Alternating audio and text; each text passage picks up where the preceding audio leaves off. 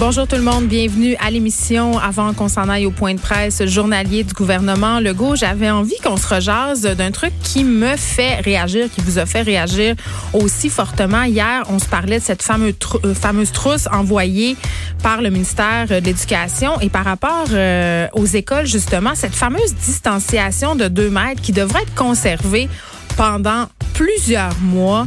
C'est ce que soulignait le premier ministre Legault hier. Et là, il y a des experts qui disent, écoutez, là, au-delà du 1er mai, Québec devrait peut-être songer à réintégrer graduellement euh, les élèves qui ont le plus de difficultés en classe euh, parce que les mesures de distanciation sociale vont demeurer en place très, très longtemps.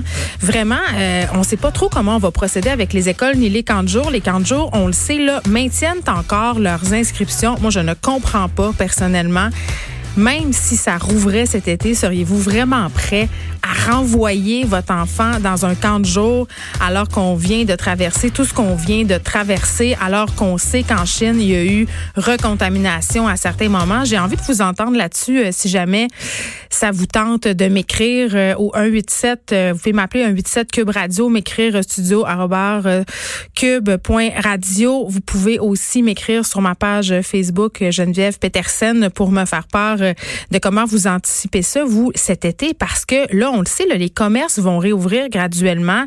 Évidemment, on va rouvrir, comme on le précisait hier, que les commerces où on peut s'assurer que cette distanciation de deux mètres qui est maintenue. Par contre, les gens qui travaillent dans ces commerces-là, qu'est-ce qu'ils vont faire avec leurs enfants? Est-ce qu'on va ouvrir des services de garde d'urgence comme c'est le cas pour les travailleurs de la santé en ce moment?